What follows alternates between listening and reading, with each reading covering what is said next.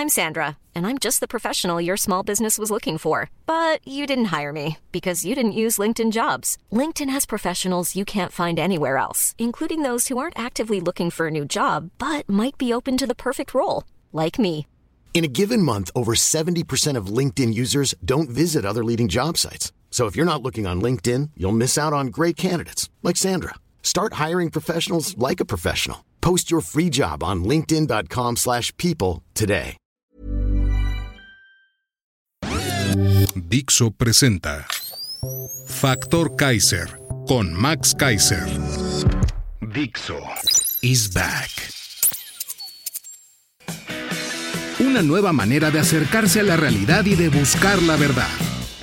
Información trascendente. Factor de cambio. Factor Kaiser. Tema número uno. Inicia la gran batalla contra el infame Plan B en la Suprema Corte de Justicia de la Nación. Tema número dos. 40 mil millones de subejercicio en salud al inicio del 2023. Tema número tres. La inescapable responsabilidad del votante. Esos son los tres temas que vamos a ver el día de hoy en el episodio número 52 de Factor Kaiser. Yo soy Max Kaiser y seguramente como tú estoy muy contento del día que estamos viviendo. Hoy la Corte demostró que la ley sí es la ley. Sí, es un día muy importante, pero vienen varias batallas y por eso hay que entender el contexto, hay que entender estos tres temas y hay que conectarlo con otros temas. Por eso te pido como siempre que me ayudes a compartir esto por todos lados, que me ayudes a copiar el link que viene aquí abajo y lo pongas en tus chats, en tus redes sociales y discutas este tema con todo el mundo, porque a partir de hoy vienen grandes batallas que van a moldear el futuro cercano y lejano de este país. Acompáñame a ver estos tres temas. Tema número uno. Inicia la gran batalla contra el infame Plan B en la Suprema Corte de Justicia de la Nación. No hay plazo que no se cumpla, ni deuda que no se pague, dice un conocido refrán. Y hoy, hoy es un día muy importante para la democracia mexicana y para México. Hoy, la Suprema Corte de Justicia de la Nación inició la discusión de diversos recursos interpuestos en contra del paquete de reformas electorales conocidas como el infame Plan B, propuestas por el presidente López. En este caso, el proyecto de sentencia que se puso a consideración de los señores ministros propuso declarar la invalidez de las normas por violaciones al procedimiento legislativo. Los recursos que se discutieron fueron la acción de inconstitucionalidad 29-2023 y sus acumuladas, promovidas por partidos políticos y legisladores de oposición que demandaban la invalidez del decreto por el que se reforman, edicionan y derogan diversas disposiciones de la Ley General de Comunicación Social y la Ley General de Responsabilidades Administrativas, publicadas en el Diario Oficial de la Federación el 27 de diciembre del 2022. El motivo por el cual el proyecto del ministro Alberto Pérez Dayán planteó invalidar en su totalidad dichos ordenamientos fue porque estas reformas violaron los artículos 71 y 72 de la Constitución al haber sido aprobadas sin observar los principios y procedimientos legislativos. El proyecto dice, cito, el decreto impugnado fue aprobado en transgresión al principio de deliberación democrática, ya que no es el resultado del debate que debe existir en todo órgano legislativo, es decir, la tramitación injustificada como de urgente u obvia resolución de la Cámara de Diputados y las irregularidades cometidas en comisiones de la Cámara de Senadores que impidieron la deliberación democrática real, cualitativa y de fondo. Cierro la cita. Como lo explicó el ministro José Ramón Cosío en su columna de El Universal la semana pasada, desde mediados de la primera década de este siglo, la Suprema Corte abandonó por completo ese criterio que tenía de la convalidación de las violaciones al proceso legislativo. Ese decreto que decía algo así como, bueno, ni modo, se violaron los principios parlamentarios democráticos, pero pues no pasa nada, mantenemos la ley. Y adoptó el de las irregularidades con efecto invalidatorio. El exministro de la Corte explicó que de manera constante y regular, el órgano llamado Suprema Corte de Justicia de la Nación realiza el siguiente ejercicio de control de regularidad constitucional. Analiza de manera concreta los hechos y situaciones acaecidos en los procedimientos legislativos impugnados. Contrasta estos elementos con las disposiciones constitucionales, legales y reglamentarias que rigen al respectivo procedimiento. Identifica las violaciones cometidas, determina su gravedad y decide si conllevan la invalidación de las normas resultantes por un procedimiento irregular. Después del berrinche por el rechazo a su propuesta de destrucción del sistema electoral vía reforma constitucional que frenamos tú y yo con una gran manifestación, López le instruyó a sus legisladores imponer a la fuerza una serie de reformas legislativas, conocidas como el infame Plan B, con las que se atropellaron todos los procedimientos y principios legislativos normales, para regalarle en su momento una victoria pírrica al señor de Palacio que estaba emberrinchado como lo señala la resolución de la Corte que hoy se votó. En la sesión de hoy, nueve ministros en mayoría calificada le pusieron una madriza épica y espectacular a los ignorantes legisladores de Morena al relatar sus abusos y violaciones y declararlos como suficientes para manchar de inconstitucional lo que ellos creyeron haber aprobado. Muere así la primera parte de este infame Plan B. Creo, además, que los ministros hoy dejaron muy claro que no tolerarán la destrucción del método parlamentario establecido en la Constitución con el pretexto de son simples trámites, como dijo la ministra doblemente pirata hoy y como seguramente tratarán de argumentar los miembros de la secta obradorista. La batalla apenas empieza hoy, ¿eh? será larga, tendrá muchas sorpresas, muchos triunfos y quizá algunos descalabros. Pero hoy fue un gran día y tenemos que celebrar.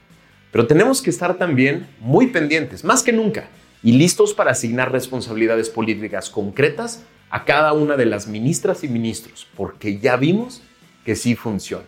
Hoy ganamos los que fuimos a marchar por México. Muchas felicidades. Tema número 2. 40 mil millones de pesos de subejercicio en salud al inicio del 2023. El sector salud de este gobierno es un absoluto desastre inhumano. En una nota del 3 de mayo del portal Animal Político, nos enteramos que entre enero y marzo de este año, el IMSS, el ISTE y la Secretaría de Salud Federal tenían presupuesto aprobado para comprar materiales y suministros, para realizar inversión en hospitales estatales y para el programa de vacunación. Pero no han gastado 40 mil millones de pesos de acuerdo con datos del primer informe trimestral de la Secretaría de Hacienda. Y que no te engañen, no es ahorro, se llama subejercicio.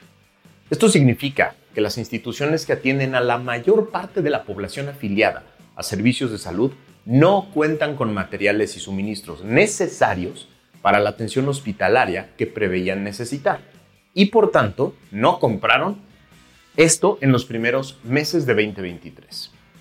Todo esto ocurre meses después de que el proceso de compra de medicamentos y materiales de curación sufriera retrasos injustificados debido a las fallas que presentó la nueva versión de Compranet.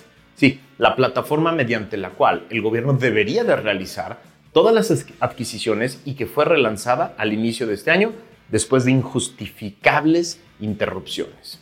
En esta nota, la reportera de Animal Político Nayeli Roldán nos recuerda que esto sucede, además, cuando México atraviesa el peor nivel de vacunación de los últimos 18 años, de acuerdo con la encuesta nacional de salud y nutrición. Los datos revelaron que solo 18.5% de menores de un año de edad cuentan con esquema completo de vacunación, es decir, 8 de cada 10 no están protegidos contra enfermedades para las que sí existen vacunas y para las que antes siempre se vacunaban. Este dato Debemos además combinarlo con un dramático hallazgo que acaba de presentar la organización México Evalú. Según esta organización, el gasto en atención de enfermedades de alto costo provenientes del fideicomiso para el sistema de protección social en salud, ahora llamado FONSAVI, fue recortado por medidas de austeridad, el austericidio de siempre. De promediar un gasto de 10 mil millones de pesos en atención en los primeros cuatro años del sexenio pasado, el gasto cayó hasta 2.8% es decir, 71% de caída respecto del promedio del sexenio pasado, esto en 2021. El padecimiento con el recorte porcentual más profundo fue la atención del cáncer infantil, al cual se le destinaron 15 millones de pesos, es decir, 97% menos que el promedio en el sexenio anterior. Una locura. Así, no es sorpresa que hayan aumentado los reportes de desabasto de quimioterapias para niños con cáncer, como lo hemos dicho una y otra vez, como lo hemos denunciado en este portal. Esto es lo que sucede en un gobierno que privilegia la lealtad partidista sobre la técnica y la capacidad, en un gobierno que le impide a la Secretaría de la Función Pública como órgano interno de control interno hacer su trabajo de evaluación y de vigilancia. Esto sucede en un, en un gobierno que evade la rendición de cuentas y que pretende escapar a la transparencia permanentemente.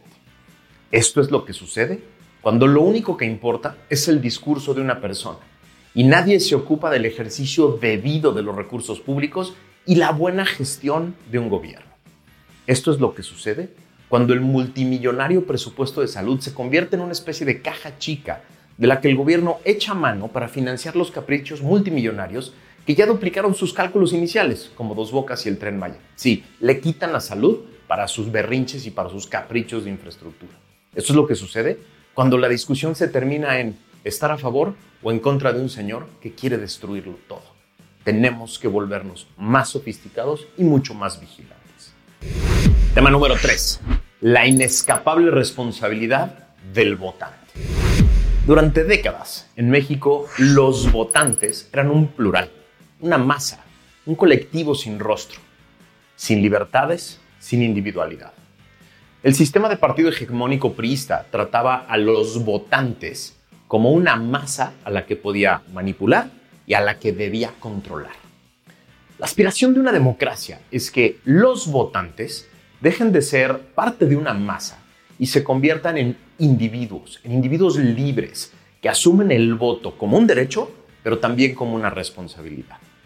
Las últimas semanas ha aumentado el tono, la vehemencia y hasta la violencia respecto de una pregunta fundamental. ¿Cuál es la responsabilidad de una persona respecto de su voto por una opción política? Como todo en las ciencias sociales, la respuesta no puede ser ni simplona, ni binaria, ni universal. Creo que hay diferentes niveles de responsabilidad de acuerdo a las características y circunstancias que tiene cada persona. Déjenme proponerles cinco capacidades y circunstancias que aumentan el nivel de responsabilidad de cada persona. 1 el acceso a la información. Tiene mucha mayor responsabilidad por su voto una persona que puede acceder a mayor y mejor información respecto de las alternativas políticas, a su historia, a sus propuestas y a sus representantes que quien tiene menos acceso a esta información. 2. El nivel de preparación. Tiene mayor responsabilidad por su voto una persona que ha tenido la fortuna de tener una mejor educación, que le permite evaluar de mejor manera toda esa información que recibe y a la que tiene acceso y generar un criterio más objetivo y más completo. 3. La libertad económica. Tiene mayor responsabilidad por su voto una persona que goza de mayor libertad económica y que no es coaccionado por un partido para vender su voto a cambio de conservar programas sociales que le permiten sobrevivir que una persona que sí tiene esa necesidad. 4 la voz y las plataformas. Tienen mucha mayor responsabilidad por su voto aquellas personas que tienen una voz y una plataforma y que no solo optan por una alternativa, sino que tienen la capacidad para promover y alentar el voto por esa alternativa que ellos eligieron. Y cinco, la promoción activa del voto. Tienen mucha mayor responsabilidad por su voto aquellas personas que activamente utilizan su conocimiento, su prestigio, su voz y sus plataformas para convencer a otros de una alternativa política. Así, creo que es poco razonable y poco justo exigirle responsabilidad por su voto a una persona con poco acceso a la información, poca educación para interpretarla, poca libertad para optar y que carece de voz y de plataforma para promocionar una alternativa política. Creo que es muy razonable, justo y democrático exigir que se hagan ellos responsables, aquellos que tienen mejor información, tienen mejor educación para interpretarla, libertad para adoptar, plataformas para promover el voto y que las utilizaron activamente. No creo que nadie pueda exigirle cuentas a otro por su voto, pero sí creo que cada quien debe aprender a responder por, que es el significado literal de la palabra responsabilidad. Yo no acepto ni asumo los chantajes ni el enojo de aquellos que hoy no saben cómo explicar que teniendo estas cinco características antes descritas, decidieron darle su voto a quien había anunciado hace años que pretendía destruir nuestra democracia y mandar al diablo a nuestras instituciones. Los invito a hacerse cargo de su responsabilidad, en especial en este año. En este año a quienes viven en el Estado de México y Coahuila. Es su responsabilidad ejercer su derecho a votar. Vayan a las urnas. Para el resto del país es nuestra responsabilidad desde hoy activarnos, informarnos, organizarnos y sobre todo no darnos por vencidos. Porque hoy nada está definido y México solo pierde si dejamos de luchar. México solo pierde si quienes tenemos la responsabilidad de ejercer nuestro derecho al voto no lo hacemos y nos quedamos en la casa y le dejamos a otros tomar una decisión por nosotros. Esa también es una responsabilidad. Ejercer un derecho que costó años, batallas, hasta vidas de personas, poder tenerlo en la Constitución y poder ejercerlo. Es nuestra responsabilidad ejercerlo, ejercerlo de manera responsable, de manera informada y hacernos cargo de esta decisión. Gracias por haberme acompañado en este episodio. Te pido que le entres a los temas de esta semana porque se va a poner buenísima y va a ser muy importante para definir el futuro cercano y el futuro de mediano plazo de este país. Gracias por acompañarme. Suscríbete, pícale a la campanita, comparte esto con todo el mundo porque todos podemos convertirnos en un factor de cambio.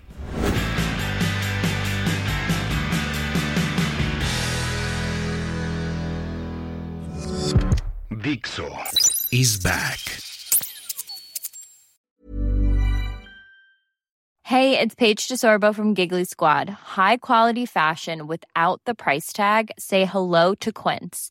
I'm snagging high-end essentials like cozy cashmere sweaters, sleek leather jackets, fine jewelry, and so much more. With Quince being 50 to 80% less than similar brands and they partner with factories that prioritize safe ethical and responsible manufacturing i love that luxury quality within reach. Go to quince.com slash style to get free shipping and 365 day returns on your next order.